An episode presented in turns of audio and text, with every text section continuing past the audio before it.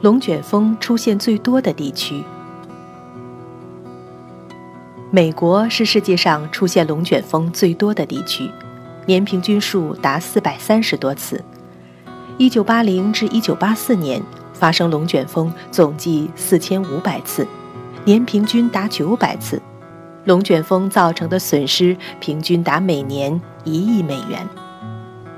一九七九年德克萨斯州发生的龙卷风损失达八亿美元，四十五人丧生。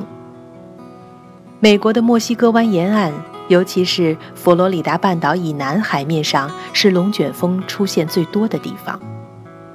一九六八年八月的八天中，共出现二十七个漏斗云，有一天竟出现了八个。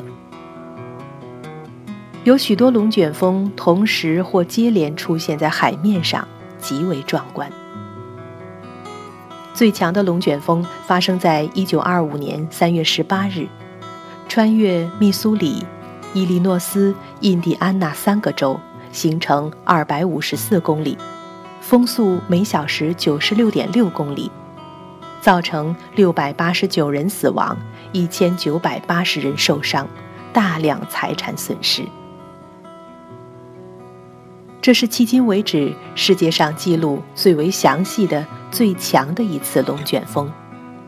据研究，美国龙卷风发生地区与墨西哥湾暖湿气团的气旋有关。